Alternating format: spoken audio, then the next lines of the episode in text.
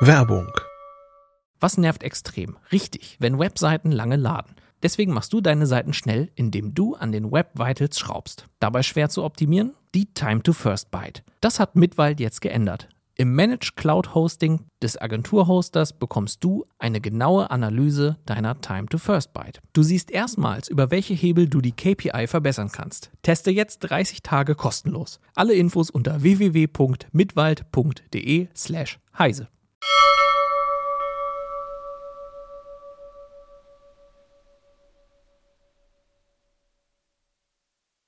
Heute in CT Uplink altes Eisen, UMTS-Abschaltung, heißes Eisen, Grafikeinheiten in Prozessoren und teures Eisen, die IT der deutschen Börse.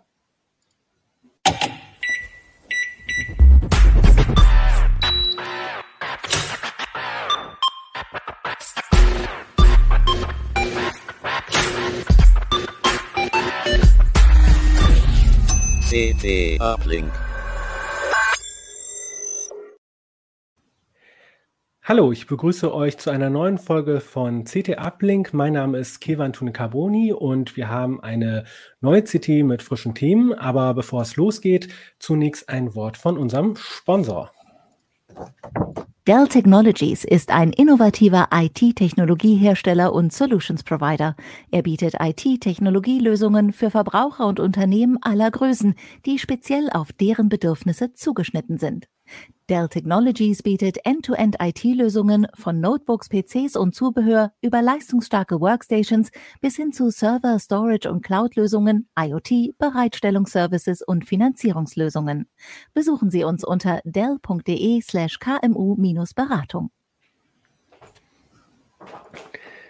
Das war unser Sponsor und herzlich willkommen im Uplink. Wie gesagt, es gibt eine brandneue CT, Ausgabe 14 2021 ähm, ganz viele spannende Themen und daraus habe ich heute mitgebracht drei ganz unterschiedliche äh, Themen und am Ende der Sendung gibt es dann auch wie immer euer Feedback. Aber jetzt möchte ich äh, direkt mal meine Gäste begrüßen. Äh, bitte stellt euch doch mal vor, sagt, in welchem Ressort ihr arbeitet und ähm, welches Thema ihr heute mitgebracht habt. Urs, fang doch an. Hallo, ich bin Urs Mansmann. Ähm, ich bin bei der CT zuständig unter anderem für das Thema Internetzugänge und Mobilfunk. Und ich habe das Thema UMTS-Abschaltung im Gepäck. Jan. Hallo, ich bin Jan Mahn. Ich bin aus dem Ressort Systeme und Sicherheit. Ich habe heute mal was ganz Ungewöhnliches mit, nämlich die Systeme der deutschen Börse und Aktienhandel digital. Und Christian, bitte du. Hallo, ich bin Christian Hirsch. Ich komme aus dem Hardware-Ressort der CT und heute habe ich mitgebracht äh, Onboard-GPUs. Äh, Dann steigen wir doch gleich mal ein mit der UMTS-Abschaltung, Urs. Ähm, manche erinnerten sich vielleicht da draußen noch ans Jahr 2000, diese äh, wahnsinnige Auktion. Äh, gleichzeitig war das Surfen mit dem Handy noch äh, ja, schnarchlahm bis undenkbar, ja, und dann gab es diese Auktion Hoffnung in UMTS 100 Milliarden Mark aber nur. ja, und jetzt ist schon wieder Schicht am Schach, äh, im Schacht. Äh, Urs, wann wird UMTS abgeschaltet? Ja, UMTS, Telekom und Vodafone schalten Ende des Monats UMTS ab und zwar nicht irgendwie schleichen, sondern auf einen Schlag und bundesweit. Das haben die schon alles vorbereitet. Und O2 wird es wohl nach und nach machen, aber auch beginnend jetzt wohl äh, Ende Juni und bis zum Jahresende dann äh, UMTS tatsächlich außer Betrieb nehmen. Das heißt, das 3G-Netz wird komplett weg sein. Es gibt es gibt's nicht mehr. Und wie sieht es äh, äh, in, in der Nachbarschaft aus, also Österreich, Schweiz? Also in Österreich ist, da passiert erstmal gar nichts. Da wird die UMTS-Abschaltung wahrscheinlich nächstes Jahr stattfinden. In der Schweiz ist ganz interessant, die machen das andersrum. Bei uns bleibt das 2G-Netz und zwar so als Basistelefonienetz und für IoT-Geräte. Und in der Schweiz übernimmt die Rolle künftig das 3G-Netz. Dort wird dafür 2G abgeschaltet. Das heißt, in die Schweiz fährt, diese kleinen äh, billig GSM-Handys, die werden dort nicht mehr funktionieren. Mhm. Ähm, also ich bin ja jemand, äh, manche Leserinnen, Leser weiß das vielleicht, etwas genügsamer, ja. Und ich äh, war ganz lange, dachte ich so, ja, OMTS reicht für das, was ich mache, ein bisschen Webradio hören, ein bisschen Twitter. Damals war es ja auch noch sehr textlastig, Social Media, ne? Und ich habe dann irgendwann gemerkt, so, Moment mal, äh, also zwar reicht mir die Bandbreite von UMTS theoretisch, aber das Netz ist ja total schlecht. Also ähm, äh, wie, wie, schätzt du eigentlich diesen, äh, diesen Ausbau ein oder wie, wie gravierend ist jetzt diese UMTS-Abschaltung? Ja, man muss sehen, was UMTS für einen Hintergrund hat. Das war eigentlich ein Telefonienetz mit von vornherein äh, vorgesehenen Datenkapazitäten, aber es ist kein All-IP-Netz. Das heißt, man hat dort eine relativ hohe Latenz. Die äh, Antworten sind relativ zäh und die UMTS-Basisstationen sind vor allem nicht darauf ausgelegt, große Zahl von kleinen Anfragen, wie sie jetzt für moderne Smartphones typisch sind, zu verarbeiten. Das hat dazu geführt, dass zwischendrin das UMTS-Netz mal schlapp gemacht hat und abgegradet werden musste vor vielen Jahren. Das haben die Betreiber auch gemacht. Aber man hat immer gemerkt, auf UMTS läuft alles viel langsamer als auf LTE. Ist mit ein Grund dafür, dass es jetzt abgeschaltet wird. Vielleicht können wir gerade mal kurz die äh, Karte einblenden. Äh, wir sehen jetzt hier das Netz der Deutschen Telekom beispielhaft, ja, ähm, äh, und ähm, sehen jetzt hier äh, den Ausbau von 3G aktuell. Ja, und wir sehen vor allem in Ostdeutschland sehr viele weiße Flecken. Äh, also Berlin erkennt man eigentlich ganz gut, weil darum herum alles so hell ist. Und äh, mich, Michael, vielleicht kannst du jetzt mal äh, die 4G dazuschalten und dann sehen wir, da gehen fast alle Flecken weg. Also es gibt da noch zwei, zwei Lücken. Also da sieht man eigentlich, ähm, da haben die äh, Telekom-Anbieter äh, das, ähm, den Ausbau einfach von 3G irgendwann, als 4G da war, ähm, eingestellt, oder? Also die, die haben sich dann konzentriert auf 4G, oder? Genauso ist es. Die haben, äh, als 4G kam, war das 3G-Netz ungefähr in dem Status, in dem es heute ist. Und dann ist man hingegangen und hat 4G ausgebaut. Und den 3G-Ausbau, das hat man nicht wieder abgebaut, sondern so gelassen, wie es ist. Und stattdessen dann das 4G-Netz in der Fläche ausgebaut. Und dort, wo es noch kein 3G gab, hat man 4G hingebaut, aber eben kein 3G. Und deswegen ist das 3G-Netz auch viel schlechter ausgebaut, und zwar bei allen Netzbetreibern als das 4G-Netz. Das haben die alle ähnlich gemacht. Nur bei der Telekom ist es jetzt besonders augenfällig. Und äh, hat das auch was mit diesen horrenden Lizenzgebühren, die der Starter kassiert hat, für 3G zu tun, dass, äh, dass das 3G-Netz äh, nie so richtig äh, äh, gut ausgebaut war? Äh, jein. Man muss sehen, diese äh, heute 50 Milliarden Euro, das ist ungefähr die Summe, die damals erforderlich gewesen wäre, um jeden Haushalt mit einem Glasfaseranschluss zu versehen. Also eine riesengroße Investition. Und äh, natürlich hat dann Geld für den Ausbau gefehlt.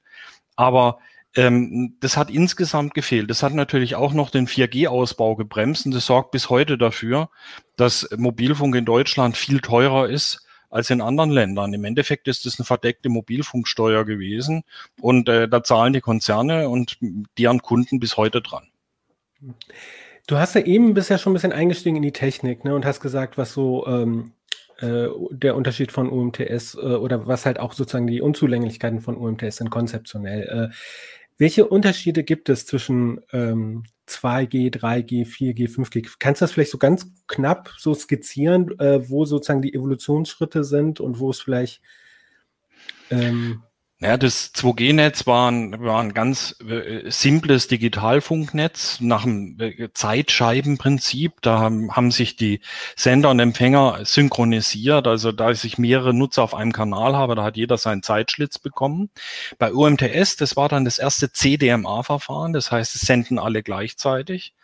Und ähm, die die Sendung wird über Spektrum verteilt und nach einem sehr komplexen Algorithmus kann der Empfänger dann auch bei unterschiedlich starken äh, Signalen dann die einzelnen, die einzelnen Absender, die, die Daten wieder rausfiltern. Und das hat man dann bei 4G und 5G noch weitergetrieben, noch verfeinert, noch leistungsfähiger gemacht. Also auch was die Frequenzökonomie angeht, wie viele Megabit kann ich pro Megahertz Funkbandbreite übertragen, ist 4G und 5G weit überlegen. Aber von 3G zu 4G war ja auch nochmal ein, also wir haben diesen Sprung von 2G auf 3G, weil dann halt eben gleichzeitig die ähm, äh, Leute das äh, nutzen könnten. Äh, ich war gerade verwirrt, Urs, du warst kurz weg, aber schön, dass du wieder da bist. äh, aber, meine Kamera, die ab und zu mal spontan aussteigt. Ich habe noch nicht gefunden, woran es liegt. Okay, aber schön, dass du noch in der Leitung bist. Äh, machen wir einfach weiter. Genau, also wir haben Du hast ja gesagt, ne, 2G, äh, da war das so aufgeteilt, 3G schon mal parallel, bei 4G ähm, war auch nochmal eine große Effizienzsteigerung. Ist 5G auch dieser Sprung oder hätte man es auch 4.1G nennen können oder so? Oder ist 5G wirklich nochmal was, äh, ein großer Technologiesprung? Also der Sprung von 3G auf 4G war der Sprung auf All IP und von 4G auf 5G ist es eigentlich nur eine Fortschreibung. Also es sind keine riesigen technologischen Sprünge. Man hat einiges verfeinert, man bietet mehr Bandbreite, man kann mehr äh, Devices versorgen, aber es ist nichts grundsätzlich anders als im 4G, sondern nur äh, äh, äh fortgeschrittene Technologie. Und das ist ja eigentlich auch das Versprechen. LTE heißt ja Long-Term Evolution, also langfristige Entwicklung. Und eigentlich ist 5G dann diese logische Fortschreibung von 4G und 6G, was jetzt so an, wo man jetzt anfängt, es zu spezifizieren, wird dann auch wieder eine logische Fortschreibung sein. Es sind keine Riesensprünge mehr, sondern es ist einfach nur die Technologie verfeinern, leistungsfähiger machen. Also ein verbessertes 4G könnte man zusammenfassen. Äh, genau. Ja, also vom Grundzug her nichts anderes. Ja, ja. ja. Und ähm, jetzt abseits so von der Geschwindigkeit und von der Bandbreite, welche Vorteile bieten 4G, 5G gegenüber äh, UMTS? Also zum Beispiel, dass ich äh, Datenübertragung und Telefonie, wenn ich Voice over LTE mache, gleichzeitig machen kann. Das heißt, ich kann während eines Telefonats noch schnell äh, auf Freisprechen schalten, das Handy vom äh, Ohr nehmen und was nachschauen. Das funktioniert mit UMTS nicht, weil in dem Moment, wo ich da ein Telefonat führe, ist die Datenverbindung tot. Und äh, wenn wir jetzt auf die äh, Abschaltung von UMTS schauen, äh, welche Anwendungen äh, oder welche Nutzer äh, sind sozusagen betroffen? Äh, und gibt es da vielleicht etwas, wo man auf den ersten Blick gar nicht dran denkt, dass man selber von UMTS-Abschaltung betroffen ist? Ja, es gibt schon einige, die betroffen sind und das eventuell gar nicht merken. Wir haben zwei Problemfelder. Das erste Problemfeld sind die Geräte. Ein Gerät, das kein 4G kann, ist dann in Zukunft fällt auf 2G zurück und das ist für Telefonie vollkommen problemlos. Also telefonieren kann ich weiterhin, aber die Internetverbindung ist so langsam, dass sie unbrauchbar ist. Aber das wissen die meisten Leute. Was einige nicht wissen, ist, dass sie eine Karte haben. Wenn die Uhr alt ist und von Gerät zu Gerät gewandert ist, vielleicht irgendwo mal auf ein kleineres Format mit der Schere geschnippelt worden. Ähm, ich habe immer noch dieselbe Karte wie vor zehn Jahren. Dann kann sein, dass diese Karte kein LTE kann. Ähm, die Netzbetreiber wissen das, die kennen ihre Pappenheimer, die sehen auch, da ist eine 3G-Karte in einem eigentlich 4G-Gerät ähm, die schreiben auch die Nutzer an und sagen ihnen, äh, du brauchst eine neue Karte. Das könnte den einen oder anderen treffen, aber das merke ich halt daran, dass ich kein 4G dann nutzen kann, obwohl der Tarif das inzwischen hergibt. Es gab früher reine UMTS-Tarife, die sind aber alle inzwischen abgegradet worden von 3G auf 4G. Also es gibt keine reinen 3G-Tarife mehr, die sind alle inzwischen auf LTE umgestellt. Das heißt, betroffen sind jetzt erstmal Leute, die ein Handy haben, was kein äh, 4G kann. Du hast ja im Artikel ja auch erklärt, äh, wie man das nachgucken kann, ob das eigene äh, Handy 3G, äh, äh, nicht 3G, also 4G-fähig ist. Ähm, gut, jemand, der jetzt nur telefonieren will, Notfallhandy haben will oder so, da ist es dann egal, weil 2G funktioniert immer. Ähm, du hast IoT angesprochen, also welche Geräte benutzen denn ähm, äh, ja genau, äh, UMTS bisher äh, für eine Datenverbindung? Also äh, da gibt's erstaunlich wenige. Die ganzen IoT-Geräte haben alle auf 2G gesetzt. Und ähm, es gibt in der Automobilindustrie das ein oder andere Gerät, das 3G nutzt und noch kein 4G kann. Das sind so ältere Autos. Da könnte es zum Problem werden, auch weil da der Nutzungszyklus sehr lang ist und weil ein Auto natürlich nicht nach zehn Jahren verschrottet wird. Ähm, aber das sind nur wenige Betroffene.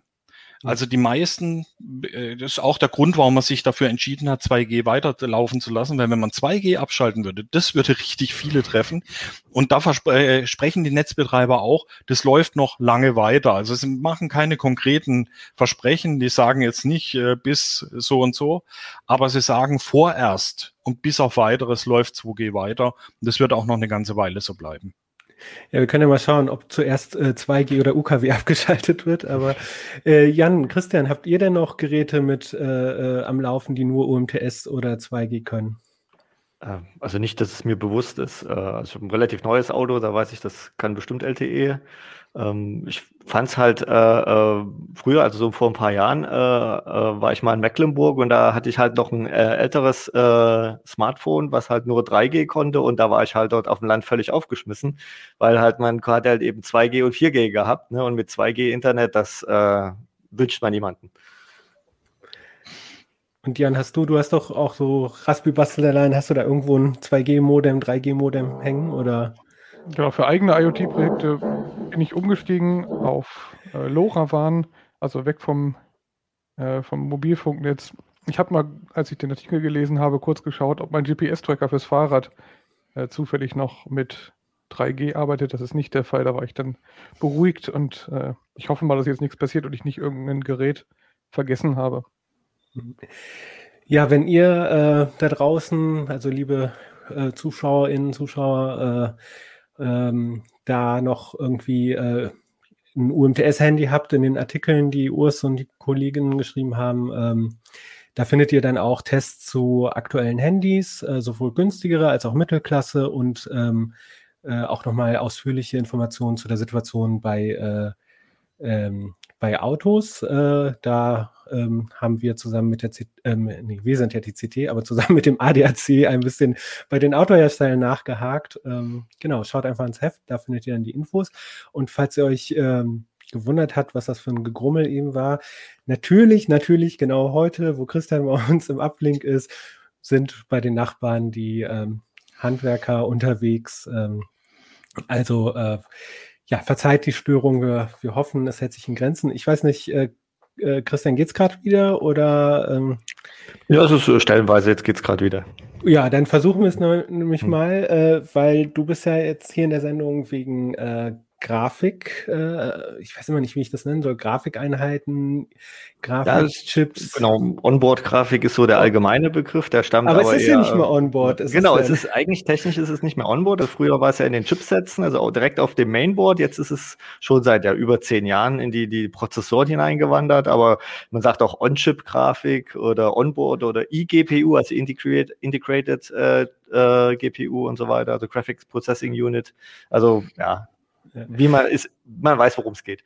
Ich, ich muss mich mal outen, ne? Also in meinem ganzen Leben habe ich äh, zwei Grafikkarten äh, besessen, die Matrox Mystique G200, ja, und eine Voodoo Banshee von 3DFX, ja, also Uraltteile. Und seitdem habe ich nur äh, halt Onboard-Grafik oder On-Chip-Grafik äh, gehabt in all meinen Rechnern. Ne? So, und das liegt unter anderem daran, dass ich ja Linux äh, verwende. Ich äh, keine großartigen 3D-Spiele spiele oder eher so Retro-Sachen spiele und mir dann da diese Open Source Treiber von Intel äh, wichtiger sind. Und Intel macht halt nur On-Board und On-Chip-Grafik. Äh, aber klar, ich musste mir dann auch immer anhören, so ja, die kann ja nichts, ne? Und was, was willst du denn damit? Ne? Ähm, und äh, wie ist das? Hat sich, äh, ihr habt euch ja die so aktuellen Sachen angesehen, ähm, hat sich da was getan?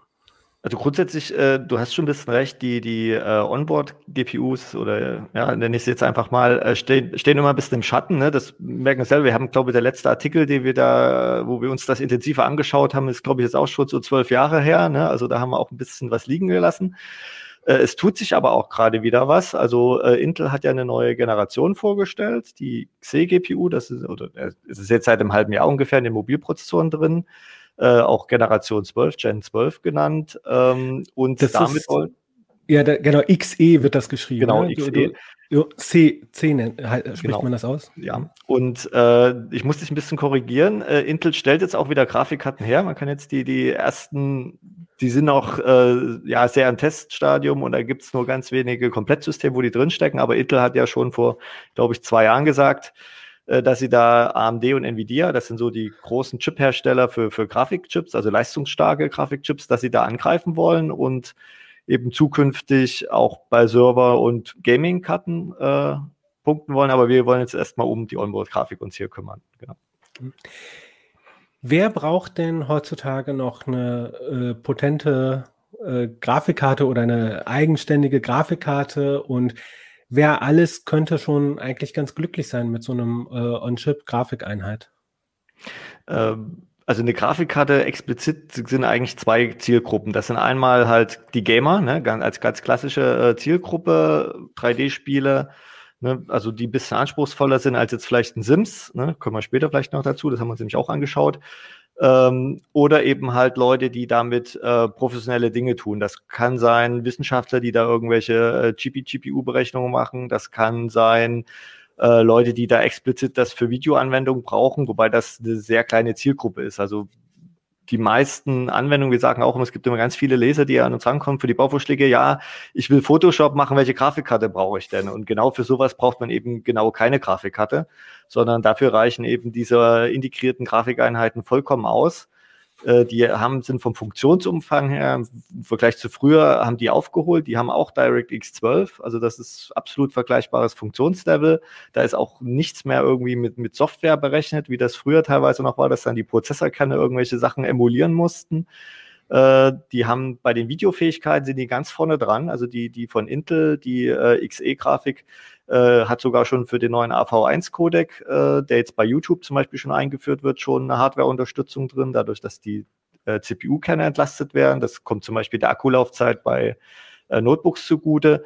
Äh, und bei den Anschlüssen haben sie auch aufgeholt. Also standardmäßig können die eigentlich alle mindestens drei Anschlüsse. Ist natürlich immer die Frage, beim Notebook oder beim PC, wie viele Anschlüsse führt der, das jeweilige Modell nach außen, aber äh, theoretisch könnten die sogar vier. Ne? Also es gibt, das ist dann aber eher so bei, bei Business-Geräten vorbehalten oder Embedded-Geräten.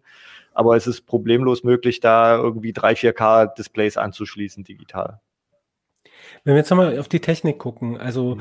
wie kann ich mir so eine On-Chip-Grafikeinheit vorstellen? Ist da dann irgendwie so eine Ecke vom Prozessor freigemacht und da ist, da werkelt da denn so ein, so ein Grafikchip rum oder äh, wie ist das äh, aufgebaut? Ja.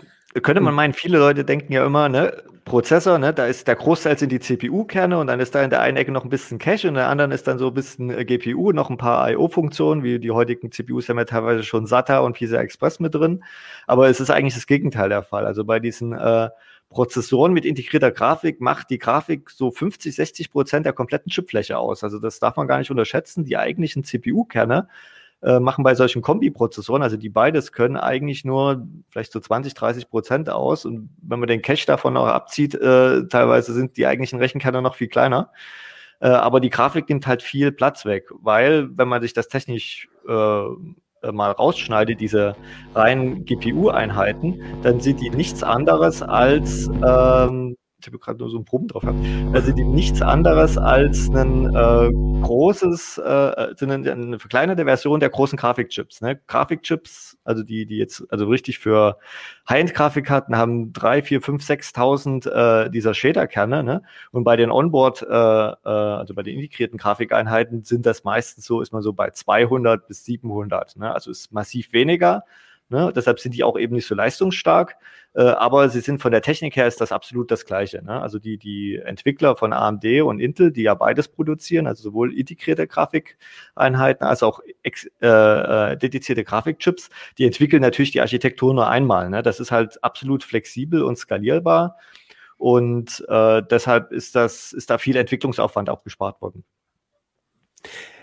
Ähm, ich habe gerade so ein bisschen gedacht, ob man dann nicht besser von äh, äh, Grafikchips mit integrierter CPU reden müsste, wenn halt eigentlich so die Verhältnisse andersrum sind. Mhm. Äh, jetzt hast du ja schon so ähm, Begriffe genannt, ne? so Shader und Cache und so. Äh, da wollte ich, also vielleicht kannst du noch mal so ganz knapp sagen, was macht zum Beispiel so ein Shader und was sind so wichtige Bausteine von so einer Grafikeinheit?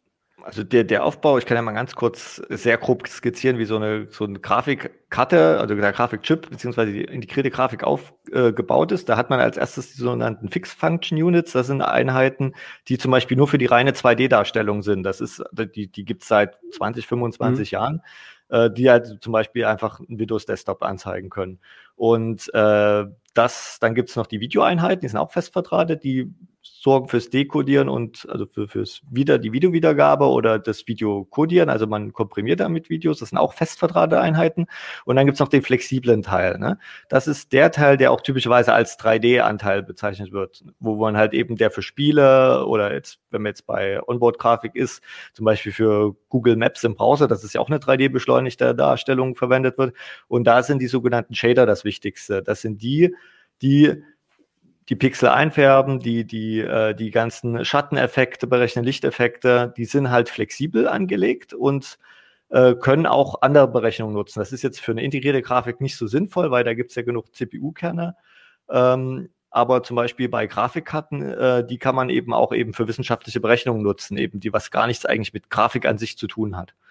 Das ist so der grobe Aufbau. Dann gibt es natürlich noch die Caches. Also die Caches gibt es sowohl in dem GPU-Teil als auch in dem CPU-Teil. Das sind eigentlich nur kleine Zwischenspeicher, damit halt nicht für jeden Pixel oder für jedes Farbbit oder so jedes Mal auf den Speicher zugegriffen werden muss, weil das dauert halt einfach dann viel zu lange.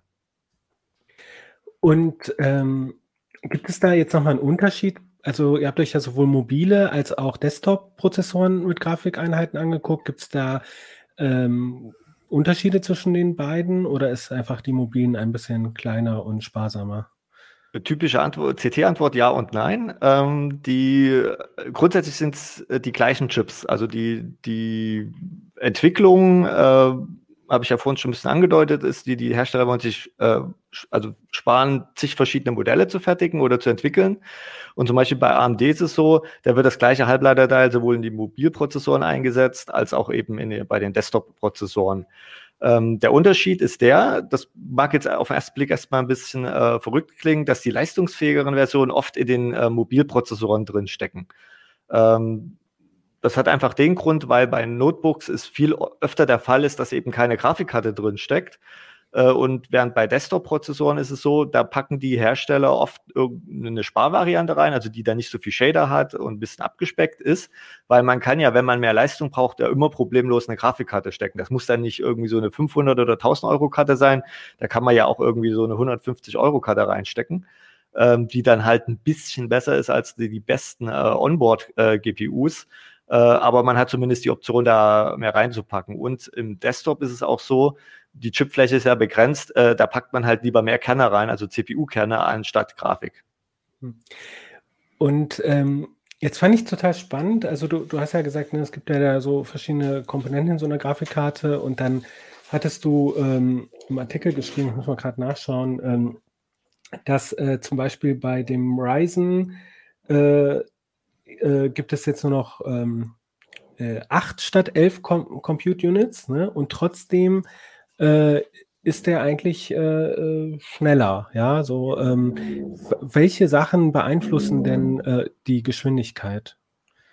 Ähm, das ist zum, also für die 3D-Performance ist hauptsächlich entscheidend, also drei Größen im Prinzip entscheidend. Das ist einmal die Anzahl der Shader, dann die, äh, die Taktfrequenz der Shader, also wie schnell laufen die? Und als drittes äh, der, die Anbindung des Speichers, also wie schnell ist der Speicher angebunden.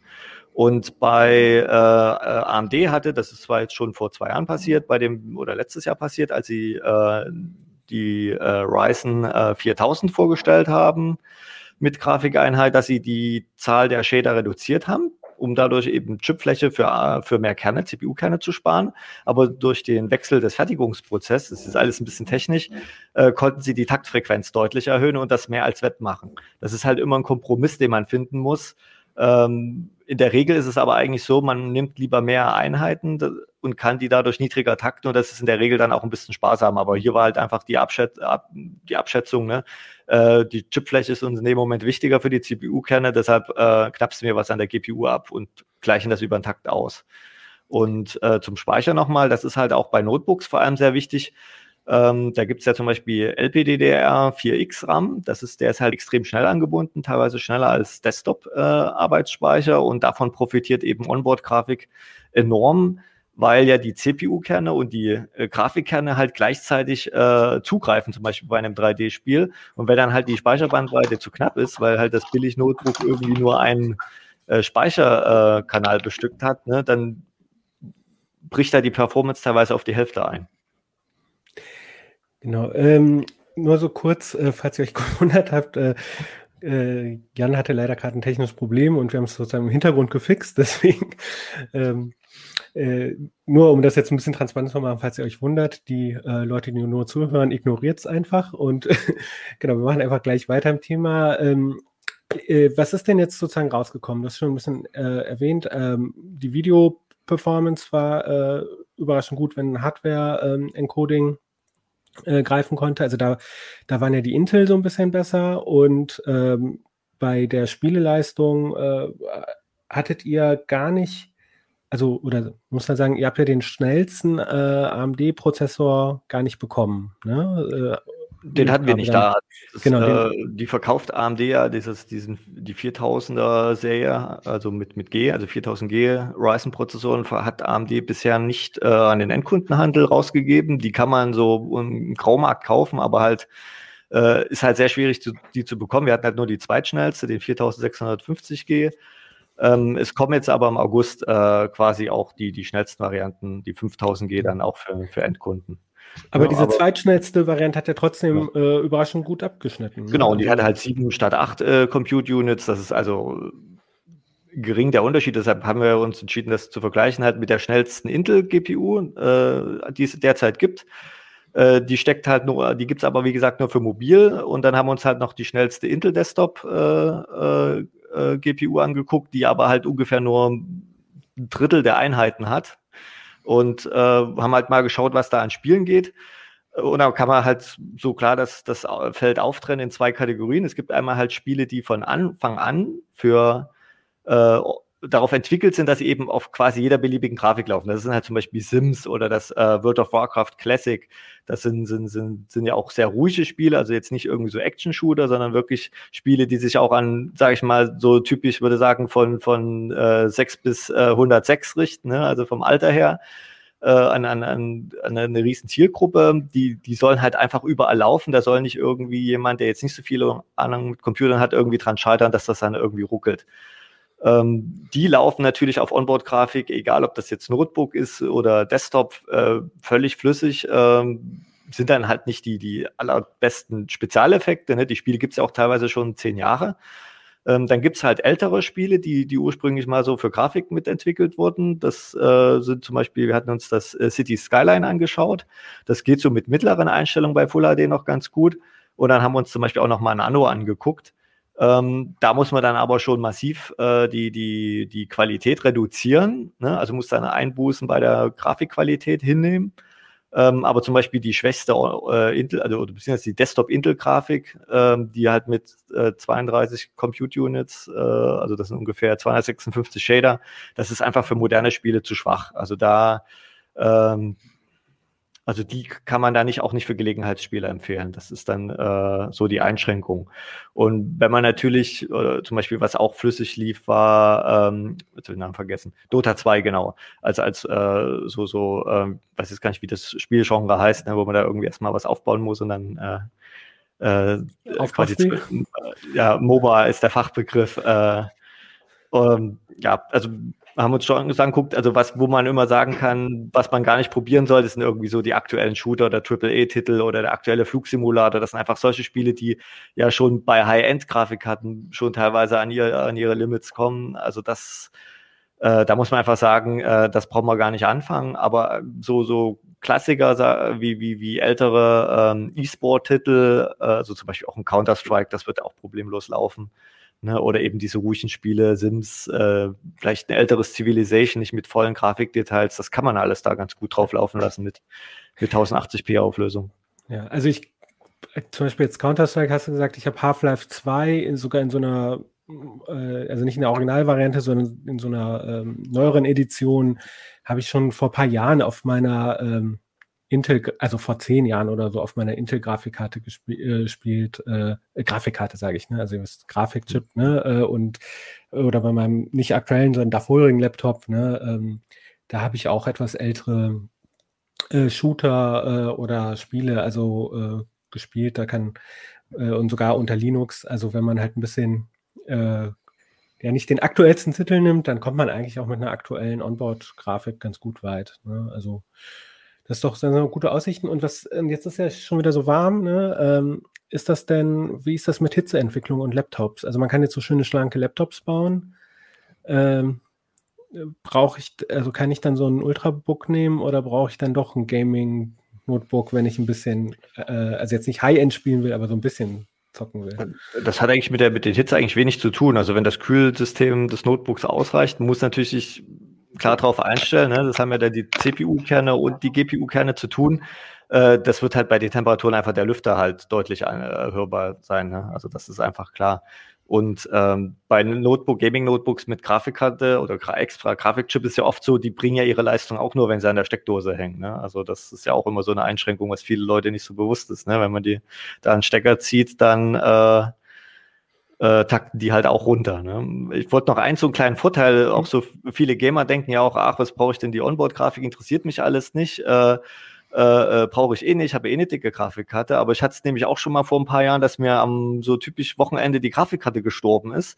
Ähm, und zum Glück hatte ich einen Prozessor mit Onboard-Grafik und dann konnte ich zumindest das Ding weiter zum Surfen und, und Bildbearbeitung, was weiß ich, nutzen. Ne?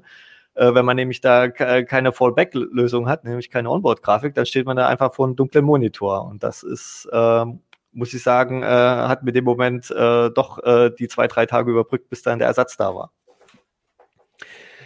Ja, äh, das ist äh, ein guter Hinweis. Äh, Redundanz ist ja gar nicht so schlecht und äh, so viel kostet ja so ein, ähm, so ein, so ein CPU mit Grafikeinheit ja gar nicht. Und du hattest noch einen anderen Aspekt genannt. Also aktuell kriegt man ja auch so schlecht Grafikkarten. Ne? Also preislich ist das ja auch deutlich attraktiver. Ne? Ja, wir haben ja so seit, ich wollte das Thema jetzt eigentlich nicht wieder so aufrütteln. Äh, wir haben ja schon x-mal drüber gesprochen, jetzt nicht nur hier im Uplink, sondern auch äh, im, in unserem Prozessor-Podcast, im, im Bitrauschen äh, ist halt der Chipmangel. Und äh, das ist halt sowohl durch die Kryptominer als auch äh, die allgemeine hohe PC-Nachfrage, durch die Pandemiesituation, dass halt viel hart, neue Hardware gefragt ist. Äh, und es ist halt momentan einfach so, man kriegt halt Grafikkarten selbst im günstigen Segment, also sage ich mal so im 100-Euro-Segment inzwischen schwer. Und bei den High-End-Karten ist es halt ganz trübe. Da muss man teilweise das Doppelte oder Dreifache vom, vom UVP bezahlen. Also ist dann also eine 500-Euro-Karte bei 1500 Euro und ja, als wer, wer das halt nicht zahlen will und sagen kann, okay, dann verkneife ich mir Spielen oder ich packe jetzt noch meine alte Karte rein, ne, ist halt noch eine Prozessor mit Onboard-Grafik zumindest auch irgendwie eine Lösung, wo man die Zeit vielleicht ein bisschen überbrücken kann. Kommen wir zu unserem letzten Thema. Äh, Jan, ich wollte äh, dich ja eigentlich für ein anderes Thema hier haben, nämlich Datenlecks bei äh, Test- und Impftermin. Dazu hast du einen Artikel in der aktuellen CT geschrieben. Und dann hast du gesagt, nee, ich, du sitzt hier irgendwie gefühlt alle vier Wochen im Uplink äh, und äh, erzählst von irgendwelchen URLs, die man, äh, wo man irgendwelche IDs hochzählt. Ähm, das, da gibt es nichts Spannendes Neues, das ist so wiederholend. Ähm, du hättest da was anderes im Petto. Äh, genau, leid, leider gibt es da nichts. Leider gibt es in dem Bereich immer nur die gleichen ähnlichen Sicherheitslücken. Ähm, und jetzt eben mit dem Schwerpunkt Impf- und Terminvergabe. Ich habe heute ein anderes Thema, ein ganz anderes Thema mitgebracht. Wir haben uns in den letzten Wochen mal intensiver mit den Hintergründen der Börse beschäftigt. Ähm, haben mal geschaut, wie Börsenhandel eigentlich technisch funktioniert, weil uns die Beschreibung, die man immer so liest, Angebot und Nachfrage bestimmen den Preis, das hat uns irgendwie nicht gereicht und wollten mal verstehen, was da genau im Hintergrund passiert. Wie kam es auf das Thema? Ich habe selbst irgendwie vor ein paar Jahren mal ganz grob angefangen, mich mit, mit zu beschäftigen, habe dann einfach auch beschlossen, diese Erklärung, Angebot und Nachfrage bestimmt den Preis interessieren mich. Und jetzt kamen auch verschiedene Fragen auch von Lesern rein, die wissen wollten, was da eigentlich passiert und ähm, ob wir irgendwie äh, was zu Broker-Apps und zu äh, Trading online mit dem Handy oder mit dem Browser erklären können. Und das war dann eben so der Ausgangspunkt, um mal zu schauen, was wirklich hinter diesem Thema steckt.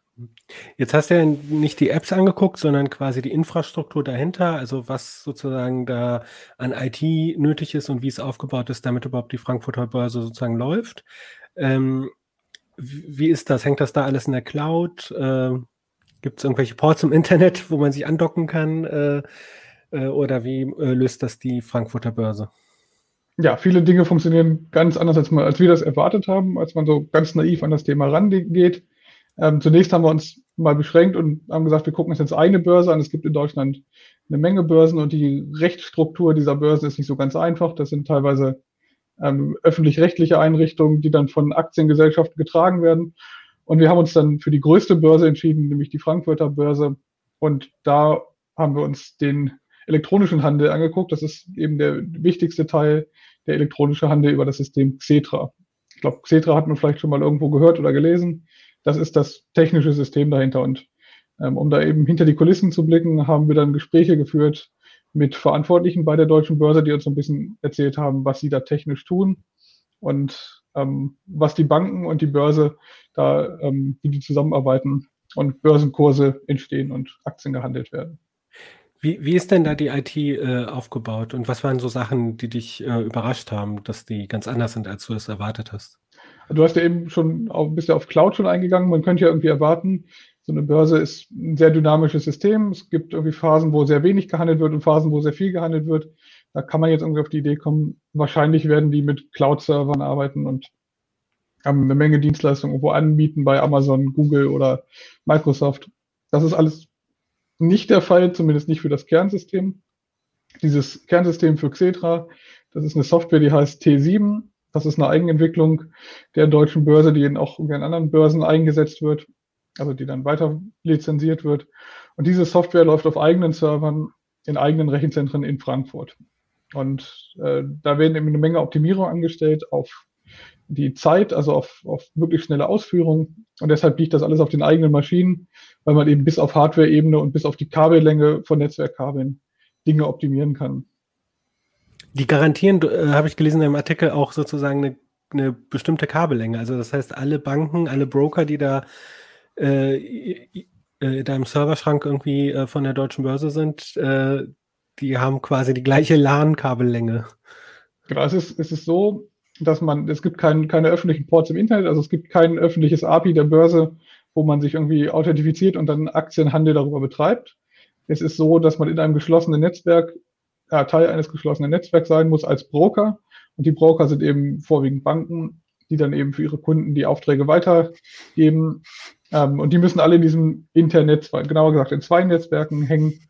Und da gibt es mehrere Möglichkeiten. Man hat die Möglichkeit, einfach einen langes Glasfaserkabel quer durch Frankfurt zu verlegen. Die Börse ist in Frankfurt und viele Banken sind eben auch da. Und das haben wohl durchaus auch Banken gemacht.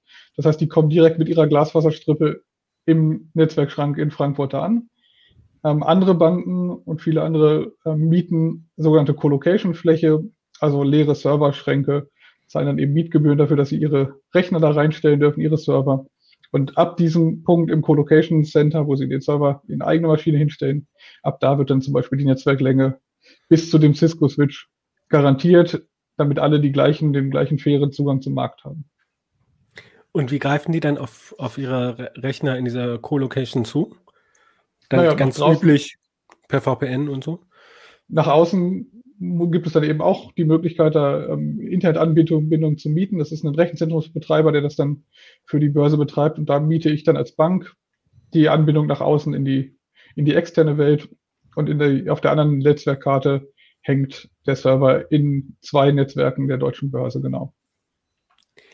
Wie hat sich denn eigentlich so der elektronische ähm, Handel äh, entwickelt? Also welche Schritte gab es da?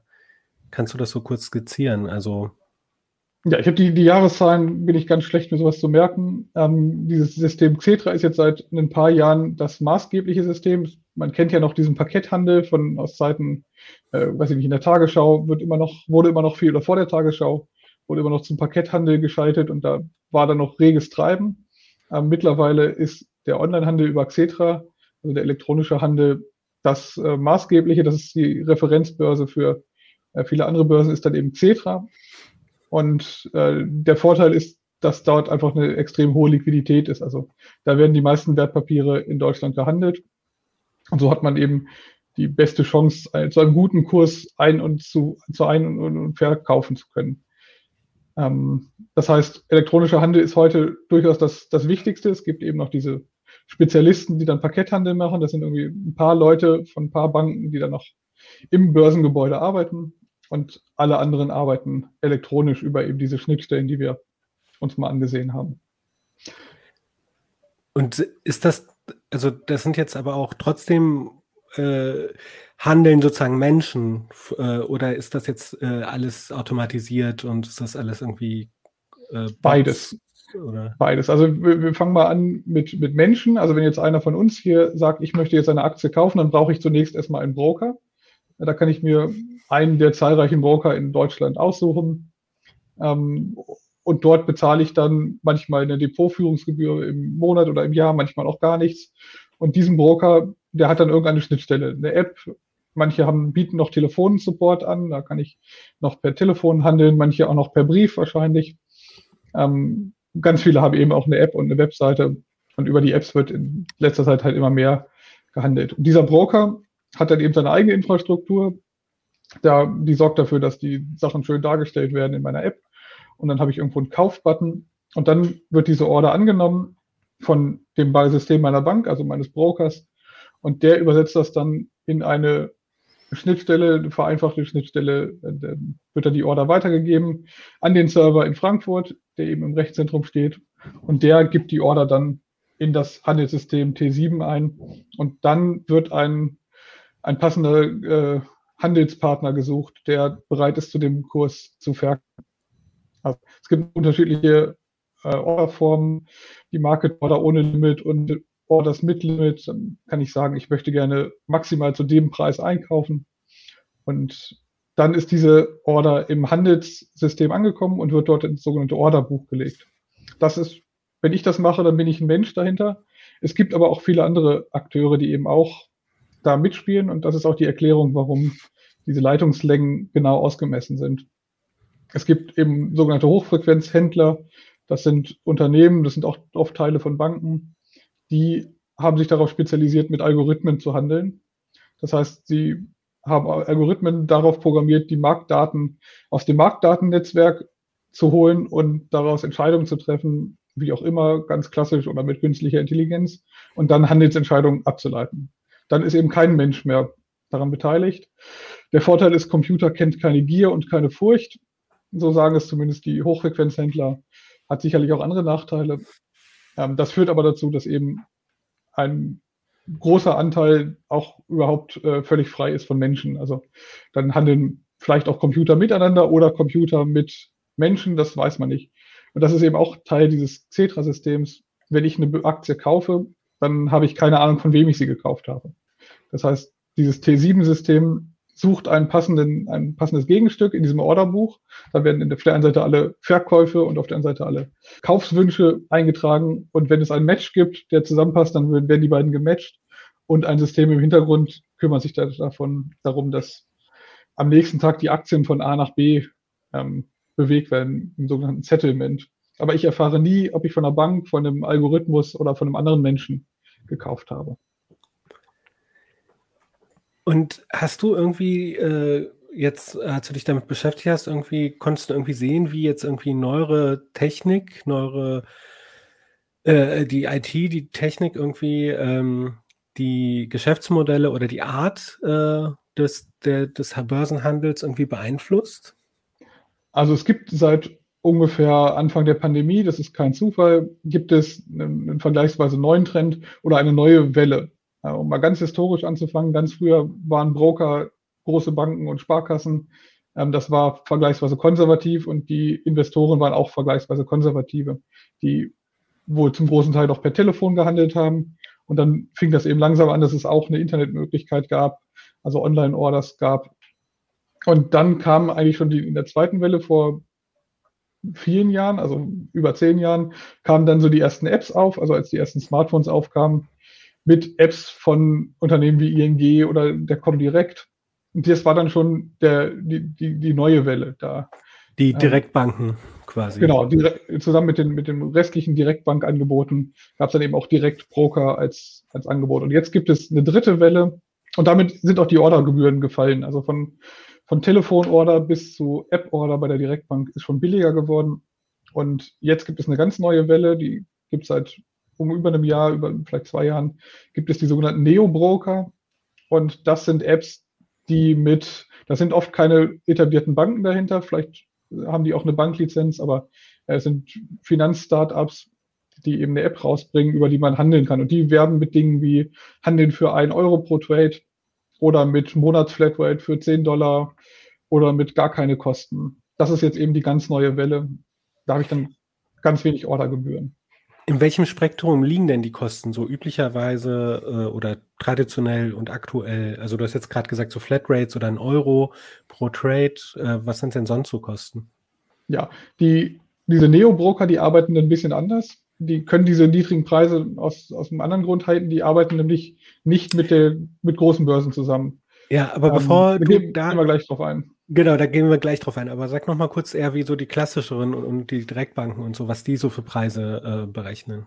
ja, üblich fängt das, üblicherweise fängt das so bei 4,95 Euro an, plus dann manchmal anteilig äh, nach, nach Handelsvolumen. Also wenn ich für 100 Euro Sachen kaufe, dann ist das Handelsvolumen geringer und wenn dann irgendwie ein Prozent oder 0,5 Prozent noch drauf bin, also 4,95 Euro plus ein Prozent ist so ein gängiges Ding. Für 9,95 Euro findet man, man findet aber auch noch 10, 15 Euro. Das ist so ungefähr die Preisspanne. Früher mit Telefonorder sicherlich auch mal 20, 25 Euro. Heute, wie gesagt, fangen wir bei, bei 4,95 Euro mal so an. Und warum sind jetzt diese Neo-Broker so günstiger? Also da wolltest du ja gerade was zu sagen. Ja, die Neo-Broker arbeiten nicht mit so großen Börsen wie, wie der Börse in Frankfurt, also über Xetra. Die haben ein bisschen anderes System. Und zwar äh, optimieren sie im ersten Schritt schon mal den Handel untereinander. Das heißt, wenn mehrere Kunden also Sie haben mehrere Kunden und einer möchte eine Aktie verkaufen oder der andere möchte sie einkaufen. Dann spart sich der Neo-Broker schon mal den Weg und gibt diese, diesen, äh, diese Order gar nicht über eine Börse und sucht einen Partner, sondern hat im eigenen System ja schon einen äh, Partner und kann das einfach, die Börse, es gibt keine physischen Aktien, kann einfach die Aktie von A nach B umschichten. Das spart schon mal auf der einen Seite, dann arbeiten sie über andere Börsen, über rein elektronische Börsen, die es in Deutschland auch noch gibt, äh, die von sich aus niedrigere Kosten haben, weniger Flexibilität und weniger Liquidität, aber äh, weniger Kosten. Und dann gibt es noch das Modell, das heißt Payment for Order Flow. Da bekommen die Broker, also die Neo-Broker, sogar noch Geld dafür, dass sie die Endkunden, den Endkundenhandel über eine bestimmte Plattform, also über einen bestimmten Markt routen. Das hat für den, für diese Market Maker, die diese Märkte betreiben, hat das den Vorteil, dass sie eben Informationen kriegen, wann zum Beispiel beim Endkunden ähm, eine Aktie interessant wird. Also wenn ganz viele plötzlich eine bestimmte Aktie kaufen, dann können sie daraus einen Informationsvorteil abschöpfen. Und außerdem kann man immer, wenn man groß, ausreichend großes Volumen hat und man von jedem Volumen nur den Kurs um ein paar Cent besser oder schlechter stellt, dann äh, kann man daran schon fünf Cent verdienen. Und wenn man das mit ausreichend vielen macht, dann kommt da schon eine Menge Geld zusammen. Das sind so diese Geschäftsmodelle rund um Payment for Order Flow. Die arbeiten dann eben nicht mit Börse Stuttgart, nicht mit Börse Frankfurt zusammen, sondern mit weiteren privaten Börsen. Also das heißt, die kriegen da von so einer anderen Börse, von so einer privaten Börse äh, oder einem anderen Handelsplatz, kriegen sie quasi eine Provision dafür, dass das halt der Handel über ihre äh, ihren Marktplatz läuft. Ne? Und da sind, da sind echt so Zahlen im Raum, das ganz genau weiß man es halt nicht, da sind so Zahlen im Raum von ungefähr 10, bis zu 10 Euro, die man für so einen abgeschlossenen Handel dann kriegt. Also nicht ich als Kunde, sondern den der Broker, dieser Neo-Broker von diesem Handelsplatz bekommt. Und hat das denn für mich jetzt irgendwelche Auswirkungen oder Nachteile als Kunde, wenn das jetzt irgendwie über so einen anderen Handelsplatz läuft? Oder ist, ist es eigentlich für mich egal, weil ich sehe einen Preis, äh, ich kaufe jetzt Aktie XY für, ich sage jetzt mal 50 Euro oder was weiß ich, das Stück, und dann kann es mir doch egal sein. Äh, oder ist da auch ein Risiko für mich drin? Also wenn ich zu einem bestimmten Preis, also mit einem bestimmten Limit kaufe, dann kriege ich die Aktie zu diesem Preis. Das ist schon mal, das ist schon mal so. Es kann, bei, gerade bei, bei nicht so stark gehandelten äh, Aktien, kann es durchaus ein Vorteil sein, über die großen Börsen wie Xetra zu handeln, weil dort einfach mehr im Umlauf ist und ich eine höhere Chance habe auf einen guten Preis. Und da habe ich bei diesen anderen und auch bei den, den Neo-Brokern in der Apps, habe ich dann eben eine größere Spanne zu dem, was in Frankfurt möglich wäre. Ähm, da kann das schon irgendwie mal ein, zwei Euro Unterschied sein. Oft ist es das gar nicht. Oft sehe ich auch in den Neo-Brokern genau den gleichen Preis, der auch in Frankfurt gerade steht. Und ähm, dann wäre es tendenziell egal.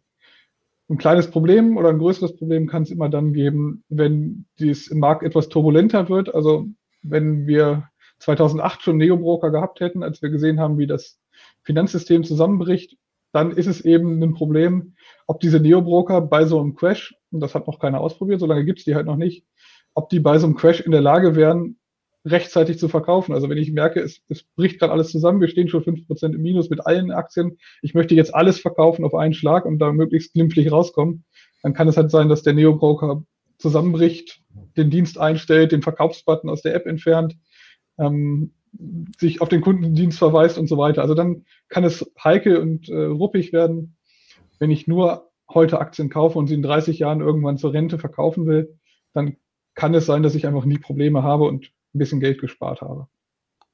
Wenn ich denn jetzt in so einer App so eine Aktie kaufe, kann ich dann mir auch sicher sein, dass ich sie jetzt wirklich gekauft habe? Also ich meine, so bei Bitcoin gab, äh, da gibt's ja auch, also sorry, wenn ich jetzt mit Bitcoin komme, aber da gibt's ja auch so moderne Online-Marktplätze und dann ist dann auch immer die Frage, ähm, habe ich, also jetzt habe ich dann so einen Buchwert, ne? ich habe so und so viel Bitcoins vielleicht, ne, so, und dann äh, äh geht geht diese, äh, dieses Online-Wallet quasi verloren. Ne? So, äh, ich komme jetzt mal so aus der anderen Richtung, ja.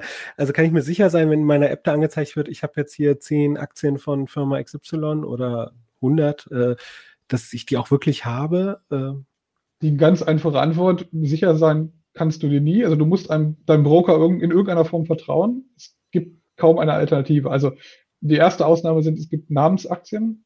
Und das sind Aktien, bei der bei denen die Aktiengesellschaft deinen Namen erfährt und deine Anschrift und zur nächsten Hauptversammlung kriegst du einen Brief von dieser Aktie. Also große deutsche Namensaktien, Volkswagen ist eine Namensaktie zum Beispiel. Da kriege ich dann, oder von der Telekom, da würde ich dann einen, Brief kriegen, da steht drin, Sie sind eingeladen zur Hauptversammlung. So nehmen Sie Ihr Stimmenrecht wahr. In dem Moment weiß ich, ich habe wohl die Aktie auch. Äh, wenn ich in der App eine Aktie kaufe, dann habe ich die Aktie an dem Tag noch überhaupt nicht. Ich kann sie aber bei den meisten Brokern schon wieder verkaufen.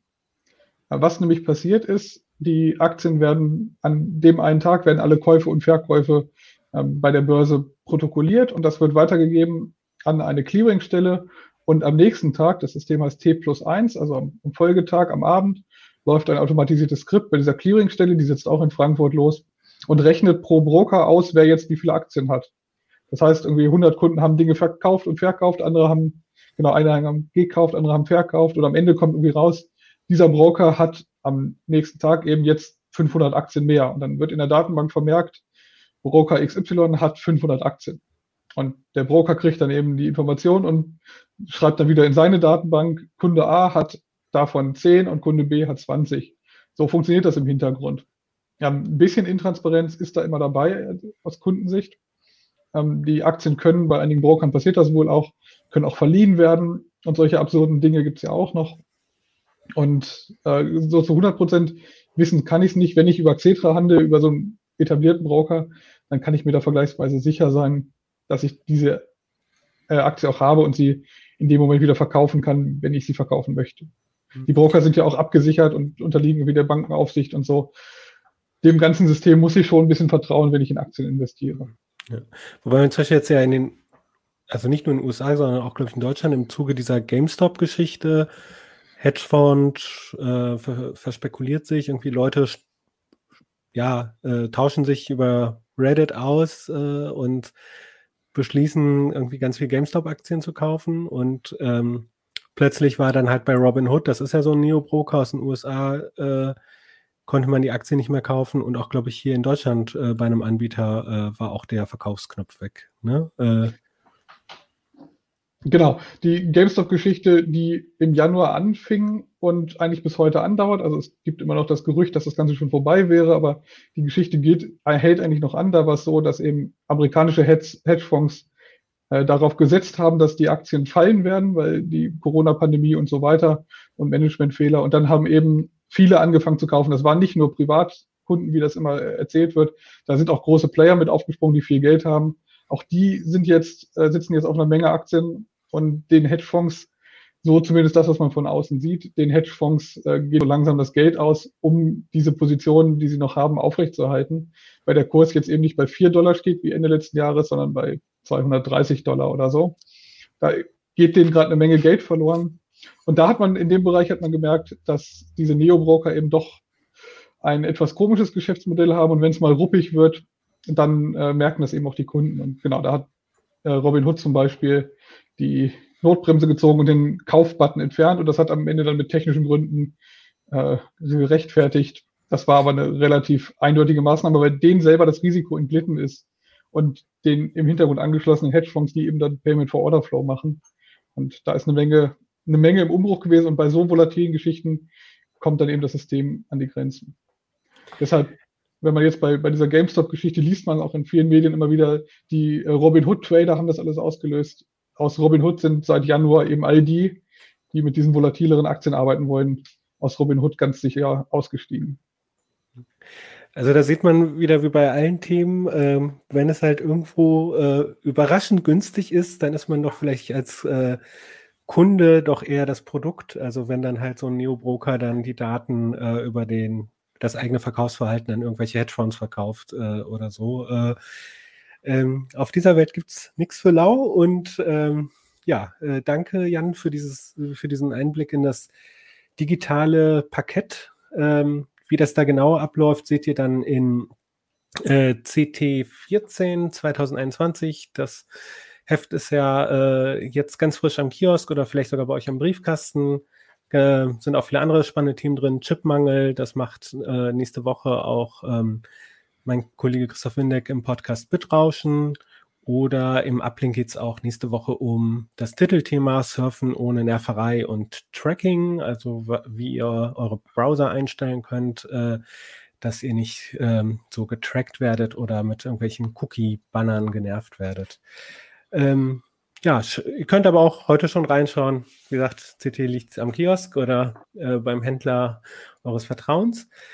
Und ähm, bevor ich noch kurz auf eure Leserpost eingehe, äh, ein nochmal äh, unser Sponsor.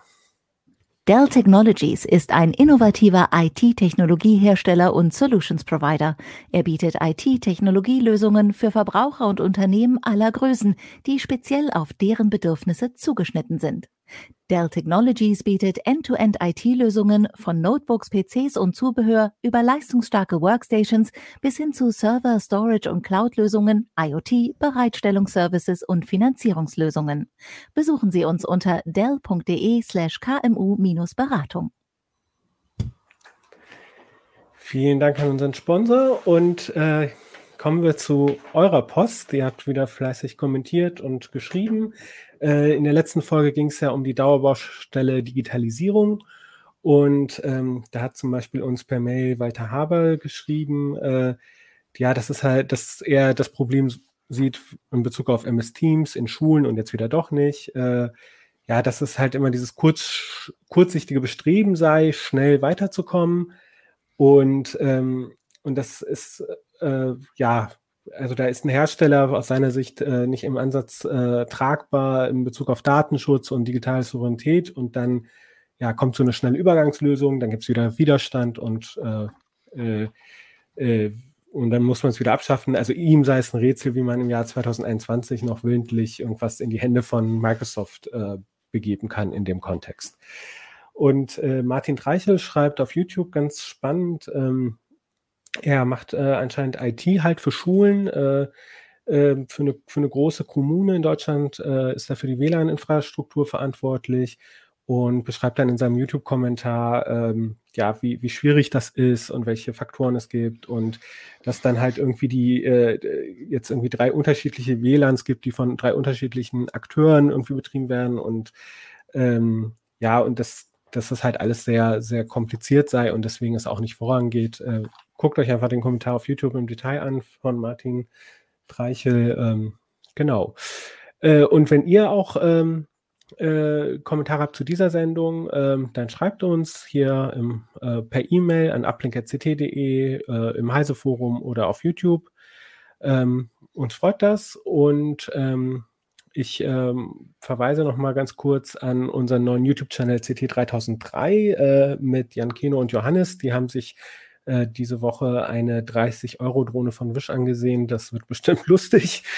Und äh, mit äh, diesem kleinen Hinweis möchte ich mich auch verabschieden. Bedanke mich äh, nochmal bei meinen Gästen, äh, Urs, Jan und Christian. Danke, dass ihr da wart. Ähm, und äh, wünsche euch da draußen noch eine, äh, ein schönes Wochenende oder eine schöne Woche. Genießt das äh, etwas heiße Wetter oder die frische Luft. Bis demnächst. Ciao. Ciao.